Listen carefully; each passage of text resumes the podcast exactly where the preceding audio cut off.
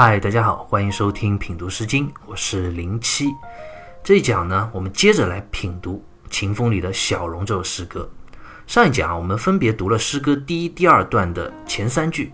诗人她作为一位妇女，其实是在描述自己的丈夫、自己的爱人他出征的这样一个场景，笔触非常细腻地描写了秦国将士出征所乘坐的车马。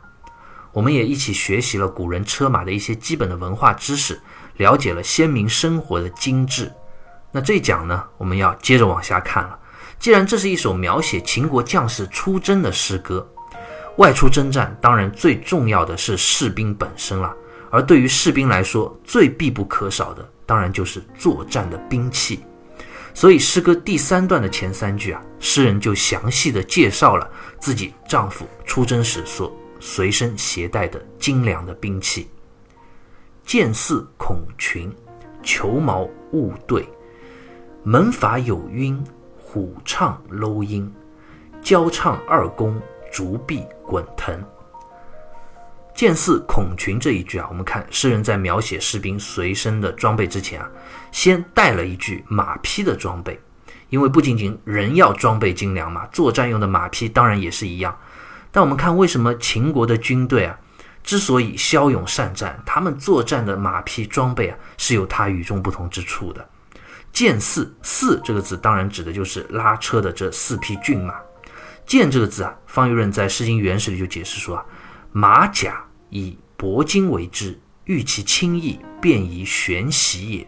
意思就讲剑四就指四匹战马轻装上阵，只是用很轻薄的金属啊作为铠甲，这样一来，在作战的时候啊。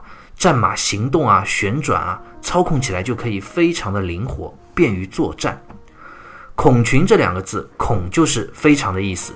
毛氏正解里就讲啊，胜群者言和调也，意思就是说，孔群指的就是这四匹战马。虽然是一个群体，是一个团队啊，是由四匹马构成的，但是由于他们轻装上阵啊，所以非常的灵活。御手在操控他们啊，也是可以让他们整齐划一，非常的协调。由此啊，我们也可以看到秦国军队啊，它强劲而高效的战斗实力。好了，诗人一句带过战马的这个装备之后啊，就要正式介绍士兵的精良的作战的兵器了。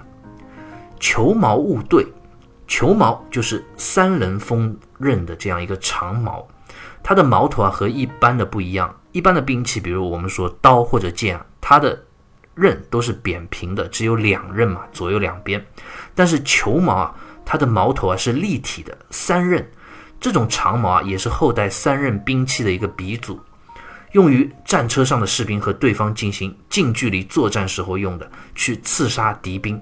而且这把球矛啊也是非常精致的，怎么个精致法呢？接下来就讲到物对。这个“对”字啊，指的就是金属套。原来在这个长矛的末端还包裹上了白铜所制作的这样一个精美的金属套，作为美观，当然也可以用来增加这个木质长矛杆子的它的坚固。那讲完了近身攻击的这个兵器啊，当然也要讲讲防御的装备。门阀有运，这个“阀”字指的就是中等大小的盾牌。在战斗的时候啊，战士要一手拿着长矛去攻击对方，另一只手呢还要举起盾牌防御敌人的进攻。当然，古人是非常精致的，盾牌也是要好好装饰一番的。门阀的“门”字啊，就是覆盖的意思，意思是讲在盾牌的表面是有东西覆盖着的。那什么东西呢？有晕，指的就是精美的这个花纹。我们可以想象一下，一位精神饱满的士兵站立在马车上。一手拿着矛头非常锋利的下端包着金的长矛，一手呢拿着绘制着这样精美花纹的盾牌啊，真的可以说是英姿飒爽，充满了英武之美。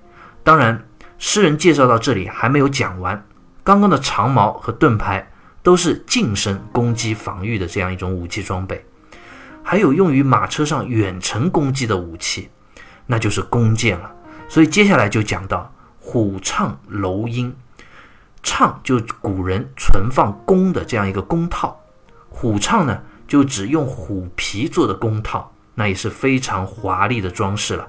但是即便是虎皮做的弓套啊，还不够华丽，弓套上还有装饰，镂鹰，鹰就指在这个虎皮的弓套的正面，镂呢就是雕刻镂空的意思，意思就是讲指这虎皮弓套的正面啊有着精美的镂刻的花纹。那精美的弓套里当然要放着弓。那接下来交长二弓这一句啊，毛诗里就解释说啊：交唱，交二弓于唱中也。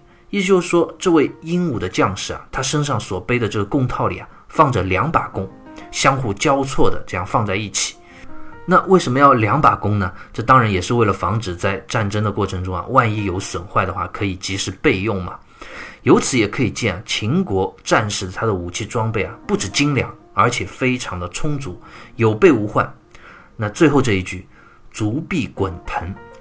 足臂是什么呢？就是古人用于射箭时候啊校正弓的这样一个准度的装置，一般用竹子做的，所以称之为足臂。滚藤这两个字啊，滚就是绳子的意思，藤呢就指捆绑的意思，就是讲这位士兵啊不仅背着作战用的弓，当然还有箭了，而且为了提高作战时射箭的这样一个精准度啊，还在弓箭上捆绑着校准精度所用的竹臂这个装置。可见武器的完备。好了，诗歌读到这里啊，诗人非常详细的描写了秦军作战的士兵，也就是诗人他所心爱的这位男子啊，他出征的时候所随身携带的武器，从近身作战所用的矛和盾，写到了远程攻击所用的弓箭，细致入微。我们读者也跟随诗人的视角，近距离感受到了当时秦国士兵非常精良的武器装备，以及那一番。所向披靡、战无不胜的英武雄风。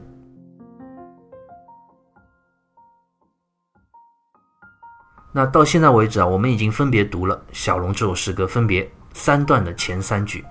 诗人用了三段的前一半，分别介绍了秦国这位出征将士他的车马和兵器，完全这就是一支装备精良、整装待发的勇武之师。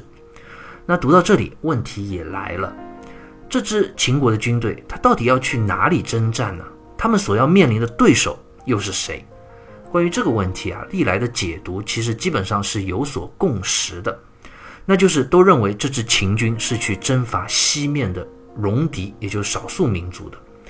毛诗啊就认为这首诗歌是美襄公也，备其兵甲以讨西戎，意思就是认为这首诗歌所描写的历史背景啊。是当时秦国国君秦襄公，他整顿军队讨伐西戎的时候所写的。关于秦襄公，我们在之前的诗歌里就讲到过，当时西周被犬戎所灭，秦襄公因为非常积极的辅佐周平王东迁到洛阳，所以他被周平王正式封为诸侯，成为了秦国几百年来第一位正式的诸侯国君。他不仅被封为了诸侯啊。而且周平王还许诺了一个空头支票，就给秦国了一大片土地。但是这个土地呢，并不是现在就有的，是被西方犬戎所攻陷占领的这西周的一些故地。你要得到这片土地，并不是很轻松的，必须要秦国自己奋力争取，打败赶走犬戎才能够得到。所以秦国从秦襄公开始啊，接连好几任的国君，就是励精图治，攻打西戎。以及周边的这些少数民族部落为秦国开疆扩土，那秦襄公本人啊，也是在攻打西戎的途中死去的。作为国君，他可以说也是为了国家的发展大计啊，而身先士卒，献出了自己的生命。由此我们可见啊，秦国在春秋之初啊，它不断发展强大的过程中，其实往前走的每一步都很艰辛，国土是来之不易的。国家的地位更是经过忍辱负重几百年才最终换来的，而我们今天看到的小龙这首诗歌，其背后的故事啊，就是春秋早期秦国人在秦襄公这样的几位国君的带领之下，为国征战、攻打西戎、发愤图强的这段历史。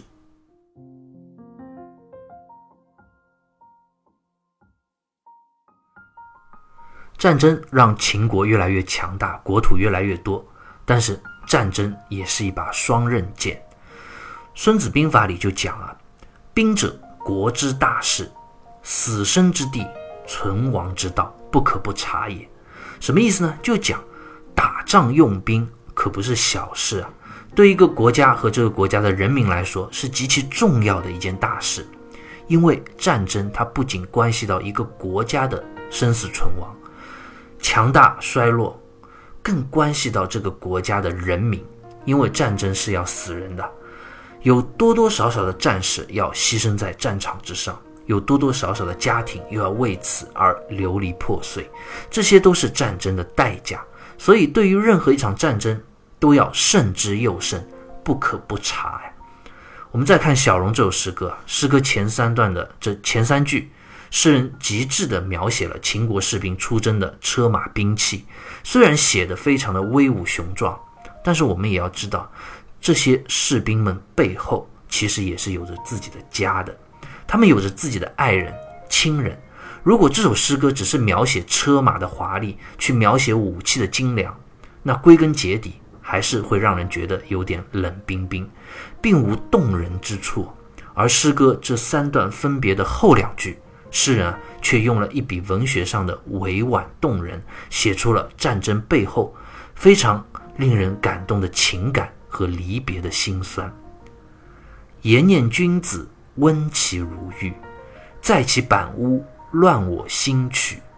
言念君子，温其在意，方何为妻。忽然我念之。言念君子，载情载心。奄奄良人，志志得音。诗歌的作者是一位女子，她在怀念回忆自己丈夫出征时的车马兵器这些细节之后，如今她独自一人。思念爱人，不知他这次出征战况如何？这位爱人到底是生还是死？他什么时候才能够回来？所以到了这里，他才说出了自己的心声啊！言念君子，温其如玉。这一句当然很好理解，就诗人这位妇女在心中默默的哀叹：我所思念的这位远赴沙场的君子啊，我的爱人，我的丈夫，他是如此的温柔。就像一块美玉那样温润而柔和。我们在之前的诗歌里就讲到过，中国古人通常用玉石来比喻君子，因为古人认为玉有五德，这五个德性呢，正好是和君子的品性相互匹配的。那接下来第二段的这一句“言念君子，温其在意”，这个“意”字啊，就是古代城市的意思了。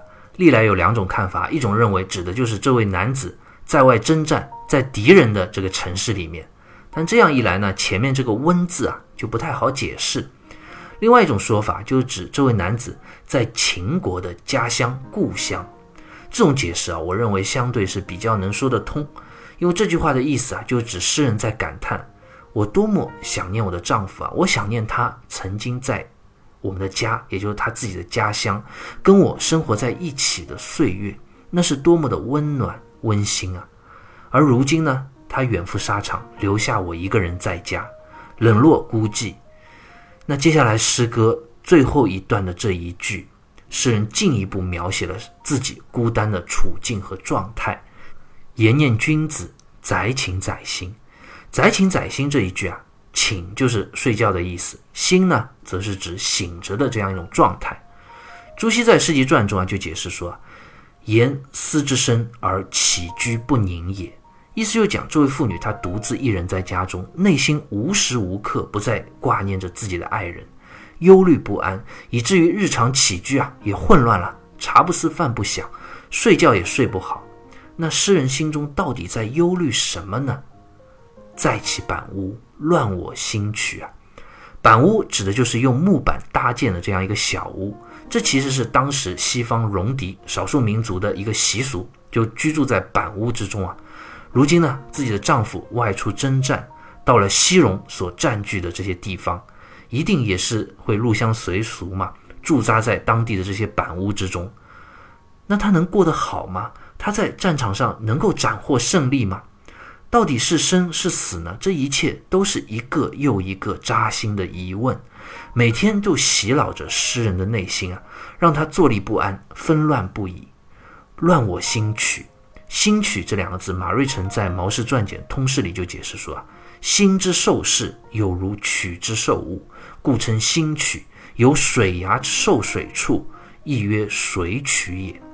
意思就讲“曲”这个字，原来是指水岸弯曲的地方，水流呢会在这里聚集压迫，所以称之为水曲。而如今呢，诗人心中也是如此的压抑，有那么多的疑惑。那么多的担忧聚集在自己的心中，就好像一个水湾承受着水流的压力那样难熬，而且悲伤。那接下来第二段的最后一句：“方何为期？忽然我念之。”这是诗人心底最深的一个盼望。他望着自己独处的空荡荡的家，诗人就想知道答案，想知道丈夫何时才能够回来和自己团聚，厮守终身。为什么要让我如此的思念牵挂，而心中无处着落呢？所以，我们看诗歌最后一句啊，诗人又再一次发自内心的赞美自己的这位爱人。我们看，这就是小荣这首诗歌它特别的一点。虽然一开始写了许许多多的车马兵器，但是之前啊描述的这样一位在马车上一身戎装出发征战的英武的战士，却并不是诗人心中最爱的那个模样。因为这样的丈夫虽然勇武，虽然非常的威风，但是他却是要离开自己了。而诗人心中最爱的丈夫是什么样的呢？燕燕良人，质质德音。烟烟，烟这个字在这里通烟，也就是厌，讨厌的厌这个字繁体字在下面再加上一个心字底。说文解字里啊就解释为烟安也，也就指一个人他的安静柔和的状态。良人呢，是诗人对自己爱人的称呼。原来诗人心目中丈夫最美好的形象啊，并不是拿着武器的样子，而是呢他在家中陪伴自己时候那一份温柔安静。接下来讲到质质德音啊，也是指他彬彬有礼、美好体贴的样子。诗人在这里啊，就是告诉我们：当你穿上铠甲站在战车上的时候啊，虽然英姿飒爽，但是此时此刻。你并不属于我啊，你是属于国家的这样一个战士，而我真正所怀念、所爱的，却是你卸下戎装，和我相伴在一起，温柔有德、岁月静好的那一份状态。小龙这首诗歌啊，读到这里我们就已经读完了。我想这首诗歌有两个方面给我们留下了非常深刻的印象。一方面是诗人他细腻地描写了秦国贵族战士出征时所乘坐的车马和随身携带的兵器，让我们后人啊也能够详细地了解古人的这些作战生活的细节，也不由得赞叹鲜明的细腻和精致。他们所乘坐的马车所使用的兵器啊，不单单非常的实用，在装饰和设计上也是有了非常高的审美的水平。那其次，另一方面呢？小龙这首诗歌还有一点更为打动我们的，就是诗人在诗歌分别三段的这最后两句，一笔委婉动情，道出了心中的忧伤思念之情。如果这首诗歌只是一首描写车马兵器的诗歌，那其实并没有什么动人之处啊，甚至显得有些冷冰冰嘛。我们刚刚就讲过了，而正是诗人他每段诗歌最后的这一笔抒情啊，让我们看到了《诗经》是有温度的。是有温情的，那是一份雄伟战争背后啊，普通个人、平凡家庭的哀伤。我们之前都说秦风的诗歌有尚武的精神，崇尚武力，而其实啊，这份尚武精神的背后啊，却也隐藏着这样一份人性的本真情绪，爱恋也好，思念也好，不舍也好，煎熬也好，这些情绪啊，动人悱恻，感人至深。每次读到小龙这首诗歌的时候啊，我都会不由得想起我曾经在卢浮宫看到的一幅画作。这幅画是由法国的新古典主义画家路易大卫的所画的一幅作品，叫做《荷拉斯兄弟之事》。这幅画我也放在文案里了，大家可以去看一下。画面由两个部分组成，一部分是画面的左侧，荷拉斯家族的这三位兄弟啊，他们身披铠甲，准备奔赴战场。兄弟三个人，他们的形象非常的刚毅，非常的威武，高举着手臂，动作非常激昂，正在向宝剑宣誓。宣誓什么呢？宣誓要为了国家的存亡，要誓死战斗。而在画面的右下方呢，则是另一番截然不同的画面。三位勇士的母亲、妻子和他的姐妹们，他们坐在一起，互相依偎，心中担心这三兄弟这次出征凶多吉少嘛，哀痛的心如刀绞啊，搂在一起，抱着自己的孩子，已经是泣不成声了。画家用出征战场男子的这种刚毅悲壮。与家中的妇女这种哭泣啊，形成一个明显的对比，就拉出了整个画面的情感张力，表现出了战争背后国家存亡的利益和个人家庭情感之间的这种矛盾，令人沉思，令人动容。而我们今天读到的小龙这首诗歌，不也正是如此吗？一方面是装备精良、斗志昂扬出征的秦国将士，而另一方面呢？却是在家中彻夜不眠、忧伤不已的妇女。诗人从两个不同的侧面去描写，凸显了文学上的张力，也让我们后世的读者对于战争和人性有了更深的思考。好，关于小荣这首诗歌，我们就先聊到这里，下期再会。